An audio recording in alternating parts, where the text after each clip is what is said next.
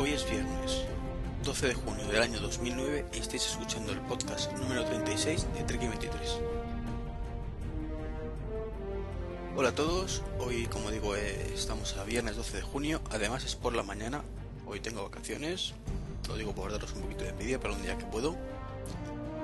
Y bueno, he aprovechado el momento para, para marcarme un podcast rápido, que además echaba esta vez solo además, a estas horas evidentemente eh, la gente que está de vacaciones o está en la playa o durmiendo y, el resto trabajando, con lo cual pues, pues no creo que, que pudiera buscar a mucha gente hoy disponible para un podcast. También lo grabo por otro motivo. Por otro motivo, vamos. Eh, y es que la semana que viene no voy a grabar podcast. Hasta la siguiente nada. ¿Y, por qué? Porque vuelvo a estar un poco liadillo con el proyectillo que os comenté y, que motivó mi, anterior desaparición, entre comillas. Esta vez lo aviso con, con tiempo. Entonces, bueno, pues la semana que viene no esperéis podcast. Salvo milagro. Lo mismo se, se da la cosa y, y, y se graba al final, ¿no? Pero sería sorprendente. Y hoy voy a hablar de, bueno, eh, ¿de qué hablar? Pues evidentemente eh, de la Keynote del otro día, de la grabación de la Keynote del otro día, pero aparte pues un par de cosillas, ¿no? Derivadas y, que, y también un par de cosillas que no tienen nada que ver. De todas formas quiero que sea un podcast un poquito ameno y rapidillo, ya que como, como estoy solo pues sé que, que quizás no, no que no- no os guste, pero sí que os resulte menos ameno cuando estoy acompañado, eh, pues siempre, siempre es más divertido tanto de grabar como de escuchar. Eh, antes de empezar, quisiera agradecer a, Roberto, de No Tengo iPhone, pues sus palabras hacia, hacia este podcast, ¿no? En, en su último capítulo, como que sí, capítulo de, de No Tengo iPhone. Eh, es cierto que, que él ya a principios del año o a finales del año pasado, la verdad es que no lo recuerdo y sé que lo comentó él eh, en su, en su último podcast, pero mm, no me acuerdo. Eh, pues dijo que le veía bastante proyección a, este podcast y, realmente así ha sido. O sea, me he visto bastante sorprendido. No ha sido una cosa así que digas, joder, que no ha sido maníacos, ni puro mag, ni alguna cosa de estas. Tampoco hay que. eh, hay que exagerarlo, ¿no? Pero sí, pues yo- hace tiempo que no di estadísticas, pero si recordáis, pues las últimas que daba pues eran en torno a 100 usuarios o, o 100 oyentes más o menos, si no me falla la memoria. Bueno, pues ahora mismo estamos en torno a los 300 y pico, 400 según qué podcast. El que más audiencia ha tenido hasta ahora es el número 34 eh, con, con David Serantes y son 436 descargas. Entonces eh, yo estoy flipando en colores como podéis imaginar. Eh, los que lleváis eh, escuchando este podcast desde los primeros números recordaréis que yo ya me estaba, eh, vamos, más contento que nadie con mis 20 30 oyentes. Así que os podéis, os podéis imaginar que, con más de 400 pues por doy palmas con las orejas, ¿no? Así que pues nada, Roberto, un saludo macho. Mm, Muchas gracias por, por tu apoyo, por tus comentarios y, sobre todo por haber adivinado la, la proyección, ¿no? que realmente es increíble. Eh, bueno, y antes de seguir todavía, voy a cumplir una pequeña promesa, un pequeño compromiso que, que dije en su momento y no, no he cumplido todavía. Es poner una promo. Y además voy a ponerla, evidentemente, a la persona que, que se lo prometí, ¿no? Así que aquí va. Hola, os voy a contar cosas de Apelando. Jorge hace un podcast de em, de Apelando y hablan de cosas de Apelando que están hablando de la manzanita de Apple y también mm, de más cosas que queremos saber. Si andas en Apple, apelando.com, has de visitar. Bueno, pues aquí ya habéis escuchado la promo de Apelando. Un saludo también para, para Jorge y, toda la tropa de Apelando. Con quien sabéis que he grabado un par de veces, me lo pasé genial. Aparte Jorge sabéis que ha estado aquí también, o sea que nos conocemos todos, ¿no? Y ahora sí voy a empezar ya el podcast para no enrollarme más. Con, con un poquito de hardware que no tiene nada que ver con Apple. me gusta decirlo porque sé que todo el mundo piensa que este podcast es tirando a Apple, es cierto, pero también me gusta hablar otras cosillas de vez en cuando. Bueno, casi siempre meto siempre cosillas que no son de Apple.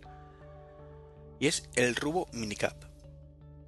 Esto la verdad es que ha sido un descubrimiento, lo he descubierto ahora de navegando por la web, concretamente en UMPC. Eh, por cierto, eh, ya lo comentó Jorge de Apelando en varias ocasiones, está pendiente un pequeño debate como continuación del que tuve yo aquí con, con The Titanic. Se está negociando eh, y esperamos poder, poder grabarlo en algún momento no muy lejano. Es un debate bastante más amplio, con más gente evidentemente, y va a ser un Mac versus PC pues bastante interesante. Siempre, como digo yo, desde el buen, el buen hacer, la, buena educación y no caer en el insulto ni mucho menos, de buen rollito. Y nadie piense como que, vamos a ir a, saco al cuello de nadie ni que nadie va a venir a, nuestro cuello, ¿no? Bueno, al menos la parte Mac, que yo me siento más identificado hoy por hoy, no va a ir al cuello de nadie. y la, otra parte, presupongo que tampoco. Aunque bueno, digo que soy la parte Mac, pero soy un poco también. Yo sigo manejando Windows. Lo he dicho siempre, el Windows 7 me está gustando bastante, lo poquito que he podido manejarlo. Entonces, bueno, y para oficina siempre lo he defendido. Entonces no, no es nada extraño que yo también defienda un poquito Windows, pero al César lo que es de César, Windows me parece estupendo para muchas cosas y el Mac para otras muchas cosas. Y para un usuario, creo que el Mac es mejor. Después de este... ya me he perdido, si es que lo que pasa, que me enrollo yo solo y como además no tengo nadie que me diga párate o, o tal, el Rubo Minicap, sí. Pues como digo, es algo que he visto en, en la web de todo mi PC y se trata de un mini PC podríamos compararlo y si queréis, aunque no es exactamente así, con el Mac Mini. Y cuesta 236,80 céntimos. Si le ponemos el IVA y todo el rollo, bueno, ya los 300 se quedan 275 redondando un poquito hacia arriba. Hombre, os podéis imaginar que con ese precio, pues no vais a tener un maquinón, está claro. Es una máquina pequeña, mmm, pensada para oficinas, o pues eso, multimedia un poquito quizás, pero tampoco está muy preparada para ello. Principalmente para, pequeñas oficinas. Viene con un soporte para anclarlo en la parte de atrás del monitor. Si vienen los monitores vuestros, seguro que veis cuatro agujeritos para poder colgarlo en la pared. Bueno, pues ahí se puede anclar eh, este mini ordenador. Y es una chulada, ¿no? Porque mm, te permite tener en el tamaño del monitor todo el ordenador metido. Eh, lleva una placa mini X, mini TX, perdón. Os podéis imaginar que es muy pequeño. Un procesador Atom 230 a 1,6 GHz. Lleva una tarjeta gráfica, pues bueno, que soporta DiffX, DiffX no, perdón, DirectX 9. No gran, no gran cosa, de hecho ni mencionan las especificaciones cuál es. Bueno, pues para salir del paso. Podéis imaginar que el DVD lo va a manejar bien y a lo mejor mm, pues lo suficiente para una oficina. Si es que tampoco vais a ponernos aquí un juego, ¿verdad? no se trata de jugar en este ordenador, ni tampoco se trata de, ver a lo mejor vídeo en alta resolución, que no sé si lo soportará. Eh, además viene sin, sistema operativo, con lo cual nos ahorramos el problema de pagar la licencia si queréis poner, por ejemplo, Ubuntu, que he leído que funciona bien en este, en este dispositivo. No podéis instalar macOS, lo siento. Eh, memoria RAM viene con un GB, aunque se puede ampliar a 2. Y eh, viene en un módulo concretamente de tipo como los portátiles, ¿no? E, SODIN DDR2. Quizás estaría mejor DDR3, pero bueno, no está mal. Y un disco duro de 160 GB SATA de 2,5 pulgadas. Como veis es un muy comedido todo. No son grandes prestaciones. Es quizás un netbook un poquito vitaminado. Tampoco mucho. Porque ya hay netbook con estas características. Eh, no lleva ni teclado ni ratón. Pesa 2 kilos. Sus dimensiones pues son 17 x 15 x 2, para que os hagáis una idea, un poquito más pequeño que un folio, un poquito más, de, un poquito más de medio folio. Y lleva pues nada, una entrada, una salida de audio, una, una entrada de micro, una salida VGA, no lleva ni DVI, o os podéis imaginar la, la máquina que es. El, bueno, os he dicho al principio comparable con el Mac Mini. No es comparable en el sentido de rendimiento ni mucho menos, es en el sentido de, de, factor, de forma. Es decir, un ordenador pequeñito. De hecho, además el Mac Mini lleva DVD y este no lo lleva. Este no lleva ni DVD ni nada. No lleva lector de tarjetas. Lleva dos USB frontales y cuatro traseros. Está muy bien para la conectividad. Lleva Wi-Fi incorporado. No lleva Bluetooth. Lleva Wi-Fi RJ45 Gigalan y no lleva ningún puerto más. Ni, ni puerto serie, ni paralelo, ni nada. Como digo, está pensado para la pequeña oficina, bueno, para la oficina en general, donde las prestaciones no, no requieren de mucha capacidad. Básicamente sabéis que en una oficina pues se utiliza el Internet Explorer o Firefox o similar, es decir, un cliente de, Internet. Eh, normalmente un software ofimático y cuatro aplicaciones internas y poco más. Entonces, en teoría con esta máquina sería suficiente para la gran mayoría. Evidentemente, el que sea un diseñador gráfico, pues no se va a comprar esto. ¿Sabes? ¿Entendéis? El concepto de oficina en ese aspecto, o sea, de, trabajo ofimático puro, sin pedirle peras al olmo.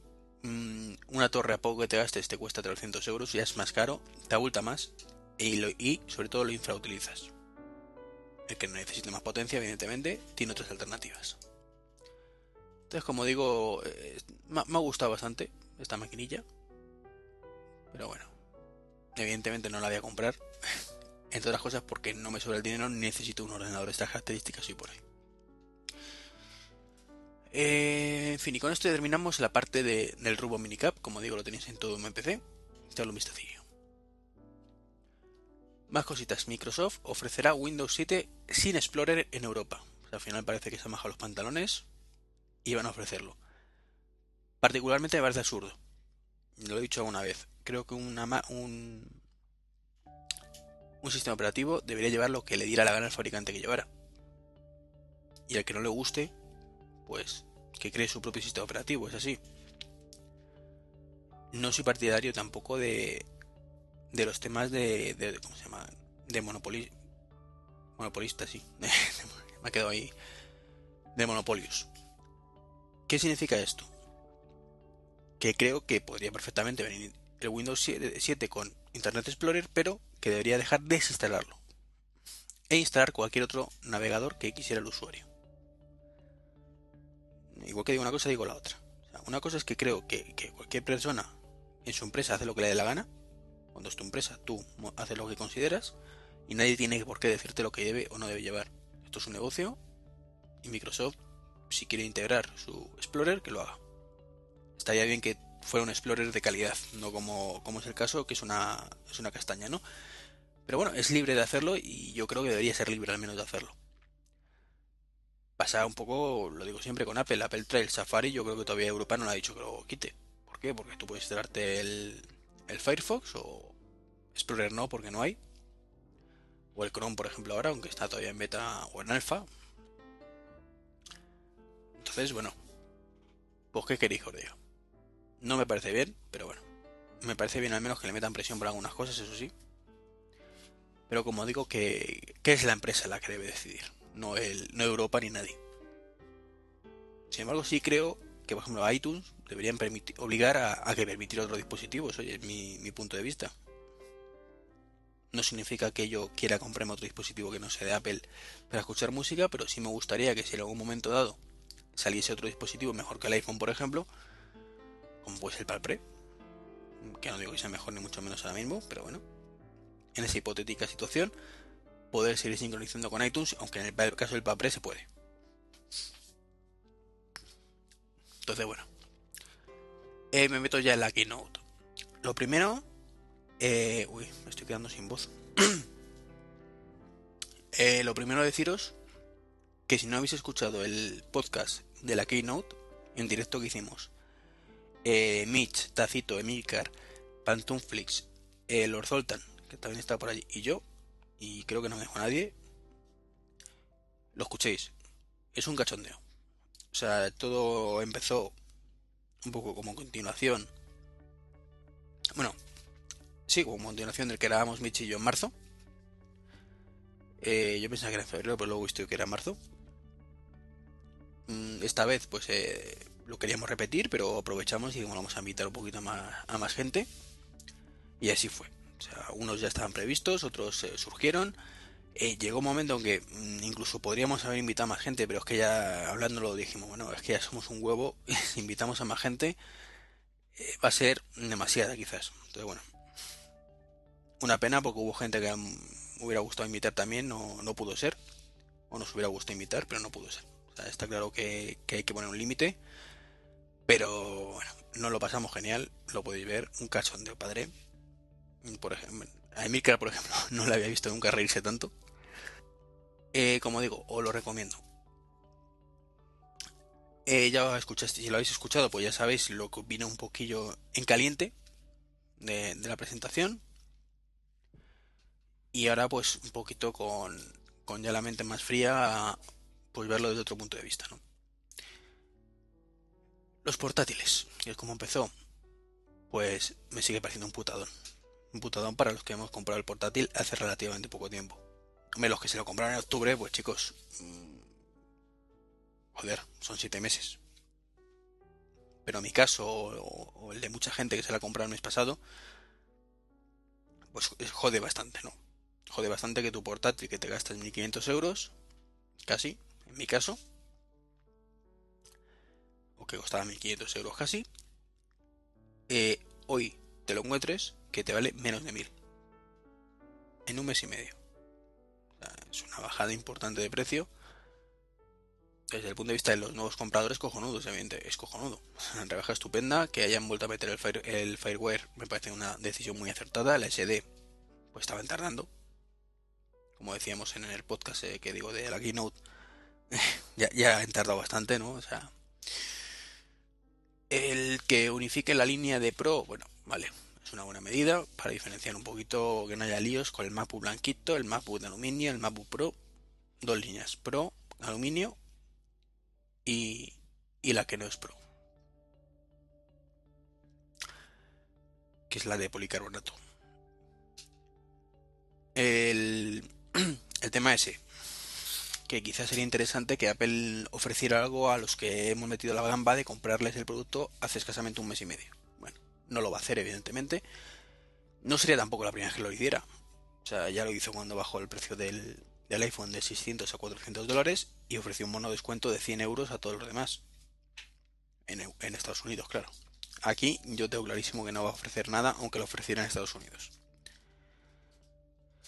Dicho eso, bueno, pues como digo, resignación.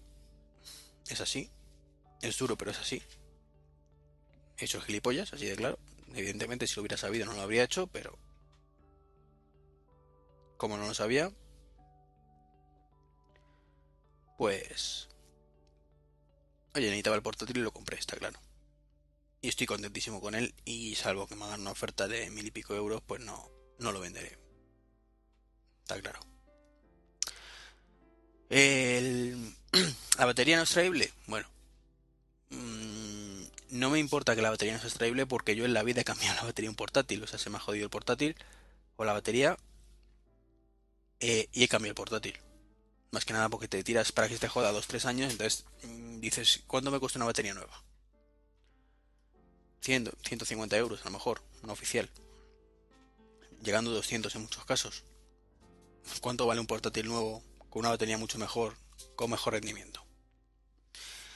Entonces, bueno, en, salvo en aquellos casos, evidentemente, que sean de usarlo muchísimo y no tarde, no, no puedan vivir sin una segunda batería para sustituirlo. No es mi caso, entonces no me afecta. Eh, sí me afecta quizás que no puedas cambiar el disco duro y la memoria, aunque ha salido un manual técnico, mmm, no sé si eso está cubierto por la garantía. Si tú lo abres para cambiar la, la memoria o ampliarla o, o el disco duro, si te lo permite Apple, sin que te, luego te echen cara cascapilla dorada. Perdón por el bostecillo. Entonces, bueno, eso es algo, a algo valorar. Tampoco me gusta la nueva posición de, la llave Kensington, que sabéis que es para, para sujetar un, portátil a una mesa con un candadito y que no, no te lo pueden mangar. Tampoco es que me entusiasme donde está actualmente, actualmente en el mío. sea, creo que tampoco es el mejor lugar. Pero es mejor que el donde lo han puesto ahora, que es al lado del DVD. Eh, me sigue pareciendo poco su USB. Creo que mm, dos USBs demasiado escaso. O muy justito, quizás. De hecho, ya me he visto, me he desituado en un podcast de tener que conectar un, un hub USB para grabar con varios micros. Está claro que, que hay que se quedan pequeños. Mm, y poco más que decir de los portátiles, vamos. Mm, que dure si te la batería me parece cojonudo. O sea, una, una auténtica maravilla de la tecnología hoy en día. Y bueno, veremos. Han bajado por supuesto los precios, han subido los procesadores, la memoria. Pues eso, que soy un comprador frustrado, ya está. O sea, me jode mucho que hayan hecho esta actualización habiendo comprado tal, pero como digo, hay de vida. Resignación. Luego seguimos con, Snow Leopard. Eh, no hay prácticamente nada nuevo que no se conociera ya. Que es el QuickTime X, por supuesto, solo lee un punto .mov y derivados, no siguen sin mencionar al menos que lea diffx. Con lo cual, pues, ¿qué quieres que os diga? Para mí es más de lo mismo. Han cambiado un poquito la interfaz, vale. Pero lo principal son los codecs, aunque evidentemente tenemos alternativas para, para poder escuchar o ver más formatos, estaría bien que fuera de forma nativa. Eh, una de las novedades que se ha presentado y que a mí me ha encantado, me encanta porque de hecho es algo que yo en, en Leopard hecho de menos, se trata del Dock Expose. ¿En qué consiste? Si ahora vosotros en Leopard dejáis pulsar el botón, o dejáis botón derecho, que para el caso es lo mismo en, por ejemplo, el Firefox, os aparece la parte de arriba un listadito de todas las ventanas que tenéis abiertas. Pero solo os aparece pues la página activa y ya está, no, no veis la ventana. En Windows 7, si dejas pulsado en el nuevo dock o la nueva barra, que no sé cómo la llaman ellos, que es una copia barata del dock de Apple, te hace unas pequeñas miniaturas que cuando lo vi pues siempre dije, mmm, coño, lo raro es que esto no fuera idea de Apple, porque es muy Apple, ¿no? Ese sistema. Todo muy visual, dejas el ratón, te lo, te lo muestra. Entonces, pues en este caso, eh, Apple ha copiado a, Microsoft, ¿no? habrá visto las betas de Windows 7 que lo lleva y habrá dicho que es una buena mejora para implementar a, Leopard y lo han adaptado a, Apple, como digo. Claro, no van a poner miniaturas. Ellos tienen el Expose, ¿por qué no utilizarlo? Entonces, ¿qué pasa? Que ahora cuando dejes pulsado el botón sobre la aplicación, te va a salir en Expose todas las ventanitas de esa aplicación. Algo técnicamente no muy complicado, que es una chulada y que estoy deseando poder tener.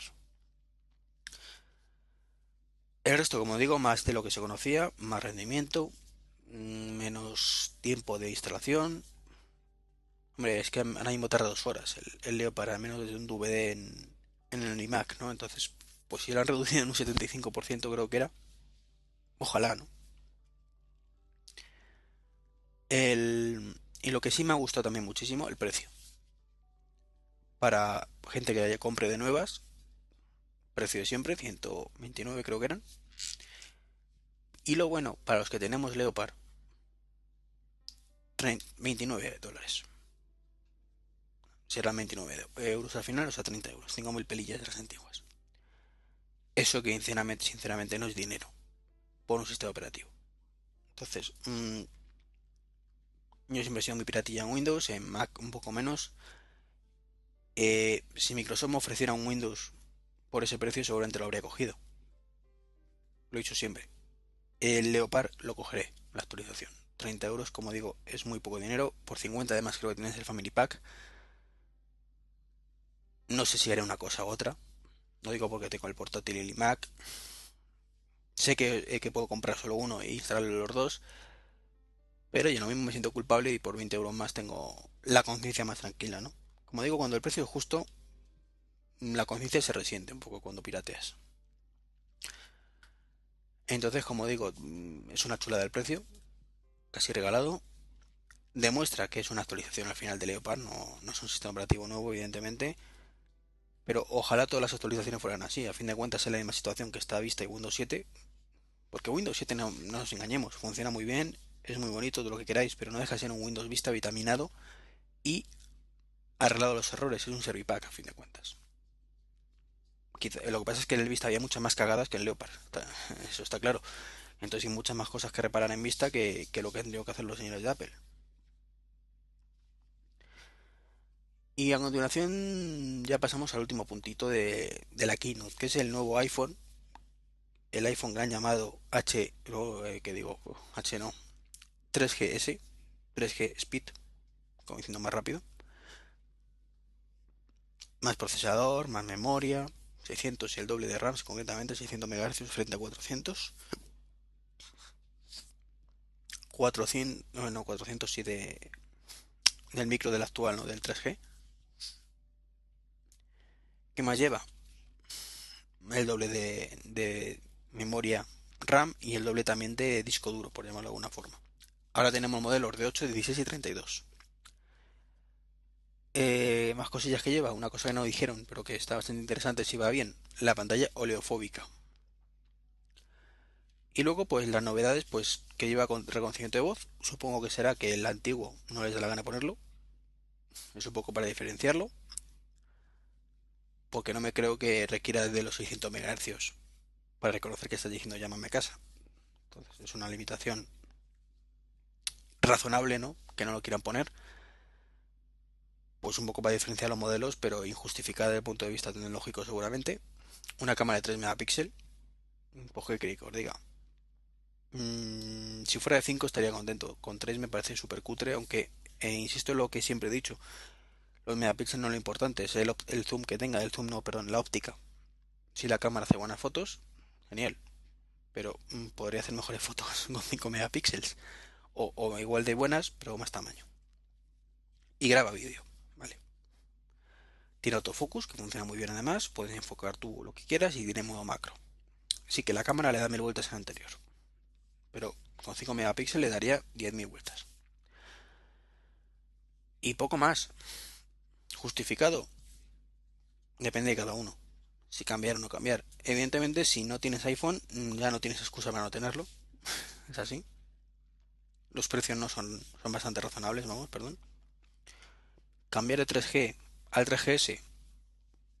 Pues desde luego yo no me voy a poner el día 17 o el 19, perdón, que sale en la cola y a esperar. Eso todo clarísimo.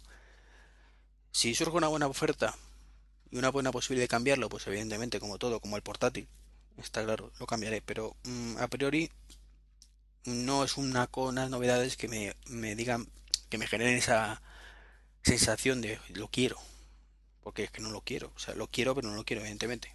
Si me lo dan, lo, lo cojo encantado, ¿no? Pero ya me entendéis.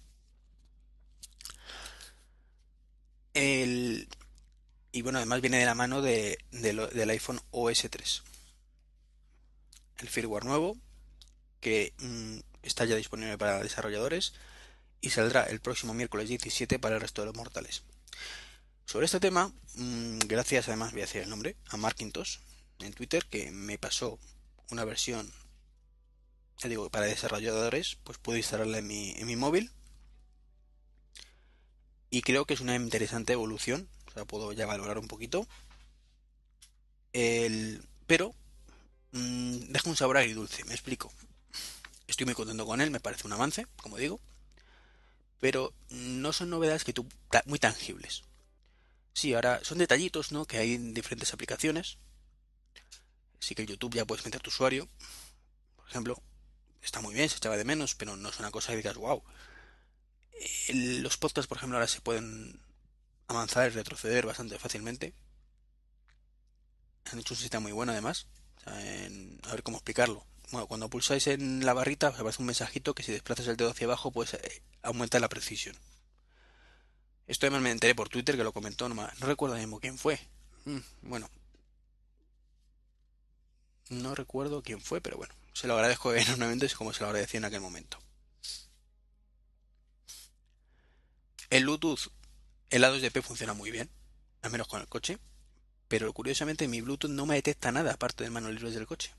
Tengo unos cascos, unos Motorola Z9 y no consigo que me los detecte. Pero es que tampoco me detecta otros móviles que tenga al lado, ni el iMac ni nada. O sea, es un poquito extraño. No, no entiendo por qué, pero solo me detecta el manos libres del coche. Aunque ya digo que el Bluetooth funciona perfectamente, o sea, el Bluetooth, el A2DP. Y además, mm, me parece un sistema muy inteligente y es por prioridades. Si tú llevas los cascos puestos escuchando algo, lo vas a escuchar por los cascos, aunque tengas el Bluetooth activo. Pero en el momento que detecte que quita los cascos, le da prioridad a lados de P o al Bluetooth respecto al altavoz interno. Con lo cual es cojonudo porque tú vas escuchando tu musiquita con tus casquitos por coche, llegas eh, por la calle, perdón, llegas al coche, te sientas, arrancas, desconectas los cascos y la misma música que estabas escuchando, el mismo programa de podcast o lo que estuvieras viendo o escuchando, empieza a salir por los altavoces del coche.